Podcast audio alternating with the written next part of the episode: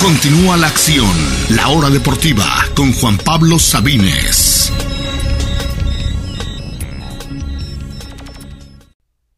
Bienvenidos, bienvenidos sean todos a la hora deportiva en este lunes, lunes 8 de agosto. Yo soy Juan Pablo Sabines, gracias por sintonizarnos el día de hoy aquí a través de Radio Chapultepec 560 AM en la Ciudad de México.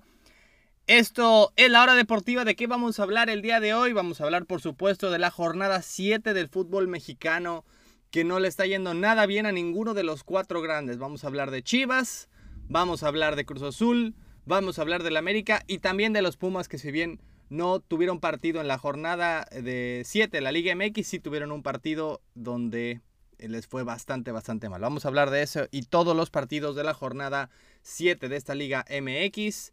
Vamos a escuchar del técnico del Guadalajara, de Ricardo Cadena. Vamos a hablar también de lo que sucedió en ese primer inicio del campeonato en Inglaterra. Hay mucho que comentar. En Alemania y en Francia específicamente. Tanto los grandes inicios del Bayern y del PSG como por supuesto el tropiezo del Manchester United y todo lo que ha pasado en este inicio de las ligas en Europa. Así que acompáñenos a través de Radio Chapultepec 560 AM en la Ciudad de México y sus alrededores y por supuesto en radiochapultepec.mx este y todos los programas de Radio Chapultepec de manera gratuita y en cualquier parte del mundo. Así como en emisoras.com, en tuning.com pueden escuchar toda la programación de Radio Chapultepec. Y también los invito a eh, sintonizarnos a través de su podcast favorito, su, su plataforma de podcast favorita, ya sea por supuesto Spotify, Apple Podcast, Google Podcast, Breaker, la que ustedes gusten. Ahí subimos solamente algunas secciones de la hora deportiva. Los invito también ahí a escucharnos. Así que demos inicio al programa de hoy. Ah, quiero hablar eh, de la Liga MX, pero específicamente de los cuatro grandes. Y vamos a hablar en orden cronológico de conforme jugaron el fin de semana. Ya habíamos hablado de esta jornada bizarra que comenzó eh, con partidos adelantados a media semana, que el primer partido fue eh, técnicamente el Atlas Querétaro del jueves, eh, que ya hemos hablado del triunfo del Atlas tras tres derrotas seguidas y que obviamente no, no se jugó el partido de los Pumas por jugar en Barcelona, cual ya hablaremos también en un momento, pero quiero hablar del primer partido que ya no pudimos hablar el viernes, que fue el único de viernes por la noche y que enfrentaba a dos de los tres equipos que no han ganado en el campeonato. Increíblemente es el Mazatlán y el otro son las Chivas del Guadalajara que tras seis jornadas no habían conseguido un triunfo. Y dijimos aquí con algo de confianza que ya era, era el momento ideal para ganar el partido. Chivas de hecho ya había enfrentado al otro equipo que no ha ganado, que es el Querétaro, que es lejos el peor equipo de la Liga MX. Así que esta era la oportunidad de oro, aún si fuera de visitante tenía que conseguir el triunfo de las Chivas. Pues bueno, ¿qué sucedió en el partido? En el primer tiempo, nada, básicamente eh, muy poco, en un partido que tuvo muchos, muchas llegadas de ambos equipos, pero ninguna clara. No, no, no podría decir que las Chivas fueron mejores, que dominaron al Mazatlán y todo lo importante sucedió en el segundo tiempo, cuando Alfonso Emilio Sánchez se fue eh, de Mazatlán, metió el primer gol del partido justamente pocos minutos después de que Fernando González de las Chivas había sido expulsado. Ya con 10 hombres fue que se le hizo más complicado a las Chivas. Después Ángel Saldívar, Saldívar que hace como un par de semanas también el propio Alexis Sánchez había fallado un penal que le hubiera dado el triunfo a las Chivas sobre Pachuca. Pues bueno, en esta ocasión falla el penal Ángel Saldívar, pero por lo menos de rebotes que lo puede meter. Pero otra vez más, dos penales de las Chivas, los dos fallados. Este por lo menos de rebote logra entrar de Saldívar. Y después con la terrible suerte de que eh, Osvaldo Alaniz en esta su segunda etapa con el rebaño. Pues bueno, desvía un tiro que venía realmente sin mucho peligro de fuera del área y se incrusta en su portería igual en los últimos minutos. Mala fortuna de las Chivas, sí, creo que sí, porque penales fallados, goles de último minuto, eh, penales de último minuto es lo que ha pasado en estas últimas semanas, pero la realidad es que antes había tres, ahora son solo dos los equipos que no han ganado en el campeonato. Y uno de ellos es las Chivas. Son siete partidos donde ya ni siquiera pudieron empatar porque han empatado dos y perdido cinco. Y solamente han metido cuatro goles, de los cuales uno fue este fin de semana y fue, insisto, por un penal fallado y de rebote. Y los otros dos se los metieron al Querétaro que vaya, en la Liga MX hay 17 equipos de primera división y uno de expansión, que es el Querétaro, que no debería existir Podríamos poner ahí al Atlante en este momento y lo haría mejor. Eh, con todo respeto al Atlante, eh, siento que debería estar en primera división y que es un absurdo que equipos como el Querétaro, eh, sobre todo este Querétaro, estén en primera división. Así que quitando ese absurdo, raro equipo del Querétaro, realmente las Chivas son el único equipo que no ha ganado y el único equipo eh, que está debajo de la tabla de ellos es precisamente el Querétaro. Y además de todo, son el equipo que menos goles ha metido. Siete partidos, cero victorias. Se acabó la cadeneta que algunos inventaron el final del torneo pasado. Vaya, simple y sencillamente, eh, volvemos a ver otra vez más que el problema del Guadalajara no es el técnico. El problema de la Guadalajara va mucho más allá. Al parecer el propio Ricardo Peláez había puesto su renuncia y no fue aceptada por Amaury Vergara. Eh, ya vimos que no fue Marcelo Michele Año el problema, que no fue en su tiempo Luis Fernando Tena, ni tampoco fue Bucetich, ni tampoco fue Cardoso. Vaya, el problema de las Chivas va mucho más allá de solamente el director técnico. Pero no ayuda cuando, pues bueno, dejaron un técnico porque le fue bien al final del torneo, pero no necesariamente porque fuera la mejor opción. Y pues todo el crédito que llegó a tener se le está terminando. Al momento sigue siendo cadena el técnico de las Chivas, pero quiero que escuchen las declaraciones de él al final del partido, al final de la derrota ante Mazatlán. Insisto, Mazatlán que no había ganado en todo el torneo y que si bien en el partido pues sí hubo una expulsión de Chivas eh, de Fernando González, pero también les dieron un penal al final, es decir, vaya, estás jugando contra el Mazatlán y eres las Chivas y no has ganado en todo el torneo. Y escuchen lo que dice Cadena, cuál es el culpable o cuál es una de las razones por las cuales no pudieron ganar este partido. Escuchemos las declaraciones post encuentro de Ricardo Cadena, técnico del Guadalajara. Escuchemos al técnico de las Chivas.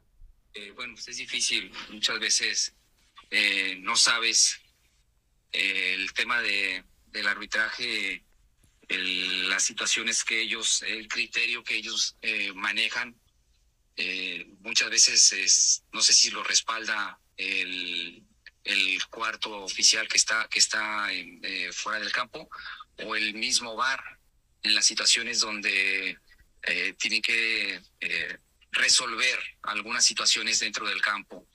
Es complicado para mí porque todo lo que pueda decir hoy puede ser una excusa y no la tengo. La verdad es que no tengo excusas. Hemos tenido un mal arranque, muy mal torneo, inicio. Y del otro, pues que me preguntas, la segunda pregunta, pues yo creo que más bien es para, para nuestra directiva. Yo de mi parte, eh, hoy en este momento estoy, estoy dolido, estoy muy dolido, muy, muy, muy triste, por supuesto, por no, por no conseguir el objetivo que, que teníamos en este compromiso. Pero bueno, eh, acabo de hablar con el grupo, con los muchachos y decirles que no podemos escondernos, no podemos escondernos, esa es la realidad. Eh, no voy a, esconderme porque el tema está ahí, soy realista, el tema está ahí, el problema lo tenemos y no me voy a esconder. la pregunta pues más bien creo que podría responder a la directiva. Eh, bueno, mucho que desempacar sobre eso, pero solo para aclarar que cuando dice al final la pregunta la puede responder la directiva, es porque le habían preguntado si, porque él dijo que no iba a rendirse con este equipo, pero que si después de este partido ya le había pasado por la mente en renunciar, en dejar al club, y fue cuando dijo, esa pregunta es para la directiva, es decir, básicamente zafándose de responderla. ¿Cómo ven? Dice que no hay que poner excusas, pero justamente un minuto antes dijo que el arbitraje es inexcusable, que es que el VAR y no se vale. Vaya, el penal que le dan las Chivas, para empezar bien podría no haberse marcado. Y en segunda, estás hablando de que eres el Guadalajara y que estás sin ganar tras siete partidos y estás visitando al Mazatlán, un equipo que hace dos años no existía. Y estás diciendo que el culpable es el arbitraje. ¿Cómo puedes decir que no hay excusas si literalmente lo primero que dijo fue una excusa? Además, el torneo dura 17 fechas, estamos casi a la mitad. Y dijo, ha sido un mal arranque. ¿Cuál mal arranque? Ya, ya va la mitad del torneo. Si fuera el torneo de la Premier League de 38 jornadas, pues sí, 7 partidos es un mal arranque. Pero aquí estamos hablando de que es casi la mitad, más de la tercera parte. Ya no es un mal arranque. Ya es un mal torneo, una mala mitad de torneo. Y saben que, ¿saben quién es el siguiente rival de las Chivas? Nada más y nada menos que el Atlas. El clásico tapatío este sábado, tal vez para ponerle el último clavo en el ataúd a cadena. Tal vez para simple y sencillamente, es una oportunidad por supuesto, pero yo no veo cómo pueda resurgir este equipo. Le cuesta un mundo crear oportunidades. Simplemente cuando no sale bien Alexis Vega o no hay alguna que otra genialidad de Saldívar, del Chicote, la verdad es que las Chivas no generan prácticamente nada. Y además de todo tienen mala fortuna y además de todo el, vestidor está roto y además de todo, eh, ¿cómo se explican que los mismos jugadores que aplaudieron la salida de, de Leaño y que llegó, eh, cuando llegó Cadena parecía un equipo totalmente distinto, que ligó victorias, que se metió a liguilla. ¿Cómo explican que ese mismo equipo ahora no puede ganar uno, un solo partido? Y lo más extraño es que además de todo, la, la afición de las Chivas, ahí está algo extraño, pero está defendiendo a Cadena. Sabe que no están diciendo que está haciendo un buen trabajo, pero he visto a varios aficionados de las Chivas defender a Cadena diciendo que el problema no es él. Saben, saben que el problema no solamente es cadena. Él va a ser el técnico que, es, que rescate al Guadalajara si tan solo le traen otros dos jugadores. No, lo dudo mucho. Tampoco es el caso porque tampoco es un técnico eh, experimentado como y que ha tenido éxito en todos lados, como sí ha tenido las Chivas en Bucetich, en Tena, en el propio hasta Cardoso eh, últimamente, que han tenido éxito en todos lados y que en las Chivas simplemente no funcionan. Saben los aficionados de las Chivas que los problemas van mucho más allá de que es que el arbitraje, de que es que se lesionó JJ Macías, es que no se vale que llega un peruano, es que no se vale eh, que todo, todo es culpa de cadena. Saben que va mucho más allá. Creo que realmente todos lo sabemos y lo más importante es, ¿a Mauri Vergara lo sabe o no lo sabe? Esa es la cuestión. Las Chivas son penúltimo lugar del fútbol mexicano y solamente y solamente el Querétaro está debajo. Es el equipo aún contando al Querétaro con el peor, la peor ofensiva del torneo, solo cuatro goles. Y es el único equipo junto al Querétaro que no ha ganado un solo partido. Y lo que sigue es el clásico tapatío. Pero bueno, no es el único grande que le fue mal este fin de semana. Hablemos rápido de Cruz Azul porque visitó la comarca lagunera, visitó al Santos en un partido donde el marcador es engañoso, pero a la vez es justo. Al final fue un 4 0 que creo yo eh, simplemente a Cruz Azul le salió todo lo que podía salir mal, le salió mal. Y aún así, creo que el marcador es justo. ¿Qué sucedió con el partido? Primeros minutos. Empieza el partido, Santos domina. Y es lo que hemos visto de Cruz Azul en ese torneo. Cruz Azul ha ganado solo dos partidos de ocho. Y en los dos los ganó pidiendo la hora. Ninguno fue convincente. Uno fue un penal de último minuto ante los Tigres y el otro fue pidiendo la hora en casa ante el Necaxa. No ha sido realmente mejor que, su, que ninguno de sus rivales en todo el torneo. Y además de todo, da la iniciativa del, del balón. Ahora que el único jugador que estaba jugando bien consistentemente en el torneo, Santi Jiménez, ya está en Holanda. Ha jugado tan bien que a pesar de que no eh, ha estado en las últimas dos jornadas, sigue siendo el líder solitario de goleo del, del fútbol mexicano, con cinco goles en seis partidos. Ya se fue y sigue siendo el único líder. Tan importante era para, Cruz Azul que, que nadie lo ha podido alcanzar todavía. Así que cuando sumas todo eso y además te engañas a ti mismo pensando que después de cinco jornadas eres el equipo más goleado de México, ligas dos partidos sin recibir gol y piensas que los problemas defensivos ya se arreglaron. Y justamente esos dos partidos fueron los que no jugó el Cata Domínguez y pensando que él era el problema de todo y que ahora sí Cruz Azul ya va a resurgir porque no está el Cata Rodríguez, el Cata Domínguez, perdón, pues resulta que no, que el problema no es solamente el Cata Domínguez y que Cruz Azul recibe cuatro goles del Santos con mucha facilidad y que solamente el Querétaro, porque es el Querétaro, tiene más goles recibidos.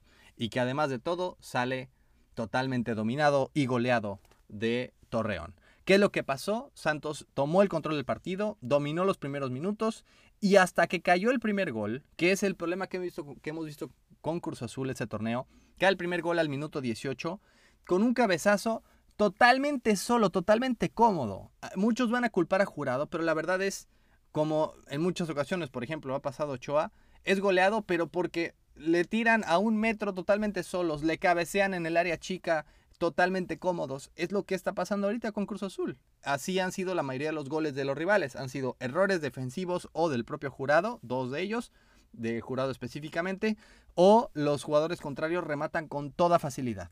El caso del primer gol, Correa anota con toda facilidad dentro del área para vencer a jurado. Después, ahí, hasta en ese momento, hasta los 20 minutos, Cruz Azul despertó. Se dio cuenta de que ya había empezado el partido y la verdad es que tampoco tiene mucho poncho ofensivo. Fue una genialidad del propio Antuna que eh, con mala fortuna el balón pega en el travesaño, pega poquito adelante de la línea y se sale. No es gol por muy poco, pero hubiera sido un golazo. Pero fue más una genialidad que realmente eh, un, producto de que Cruz Azul hubiera despertado. Después, un gran cabezazo, si no recuerdo mal, del propio Escobar, que tiene una ataja, un atajadón realmente Carlos Acevedo, el mejor de la jornada y de los mejores del año, y de ahí pega en el poste. Despertó Cruz Azul, tuvo dos oportunidades, una al travesaño y por dos centímetros no entró y otra con la atajada del año de parte de Acevedo. Y ya, fue poco. Fue eso todo lo que hizo Cruz Azul. Porque poquito después Santos viene y anotó un gol que al final el VAR lo, lo anuló. No estoy seguro por qué, me parecía que había fuera de lugar, pero la verdad nunca estuve seguro por qué anuló el segundo gol de Santos. Pero se ve clarísimo la pasividad de los defensas de Cruz Azul tenían ya el balón y en vez de despejarlo lo regalan. Y el jugador de Santos está volteado, está con la espalda hacia la portería y, con toda facilidad puede voltearse, disparar y, claro, con un desvío ponerlo en el ángulo. Me pareció absurdo, es, un, es una, una acción defensiva que no la ves ni en primaria. Esa pasividad de, ah, te regalo el balón y encima te dejo disparar con toda facilidad. No fue gol porque el VAR lo revisó, pero ya lo estaban festejando e insisto, aún no sé por qué no fue gol. Empieza el segundo tiempo pensando, bueno, ¿qué habrá dicho Aguirre a sus, a sus alumnos, a sus eh, jugadores? Ya, a ver, despierten, defendamos bien, vamos a atacar. No, siete minutos habían pasado del, del segundo tiempo cuando primero Hugo Isaac Rodríguez también cabeceó totalmente solo, totalmente solo en el área y después una diagonal matona para que el mudo Aguirre eh, anote igual totalmente solo, una diagonal y no había absolutamente nadie alrededor. Esa es la cuestión, ¿cómo no van a anotar golos de Santos si están con toda facilidad cabeceando y tirando en el área sin eh, que haya un solo jugador de Cruz Azul cercano? Y después ya viene la cereza en el pastel, que es al 57, Carlos Orrantia, un absoluto golazo, que también fue el mejor gol de la jornada, pero igual no había ningún otro jugador de Cruz Azul. Incluso el único jugador cercano a él era de su propio equipo. No sé qué jugador era de Santos, pero fue el único que le estorbó y que incluso si Orrantia no llegaba a ese balón, llegaba el de Santos y también le hubiera puesto una volea. Es realmente absurdo lo mal que se defiende Cruz Azul y absurdo lo rápido que ha quedado la huella de Aguirre para mal.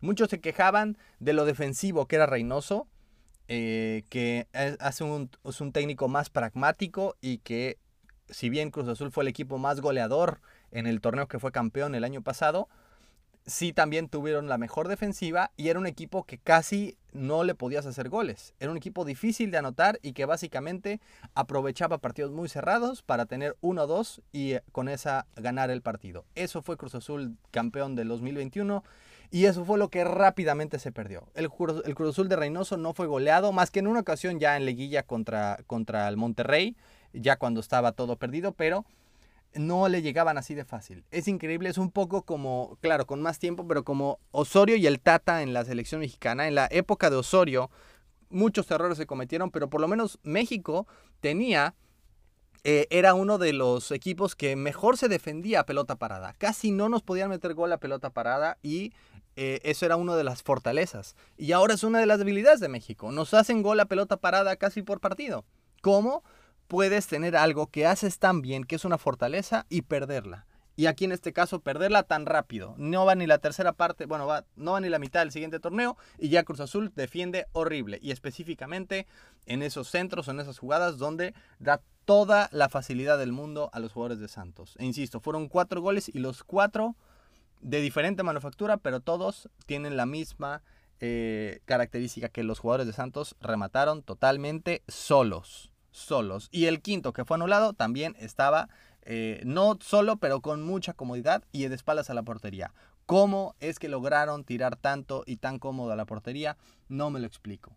Y bueno, ya la cereza en el pastel de todo encima del golazo de Orrantia y de que ya ahí Santos eh, tuvo un poco de piedad, pues bueno, fue que entra Ángel Romero en la segunda parte y que tira uno de los peores penales que he visto. No entiendo ese, ese baile y creo que es una falta de respeto. Si vas perdiendo 4-0, ¿qué importa hacer un bailecito y hacer el brinco y pararte antes de para tirar? Solamente intenta anotar el gol y ya. No va a haber ninguna diferencia.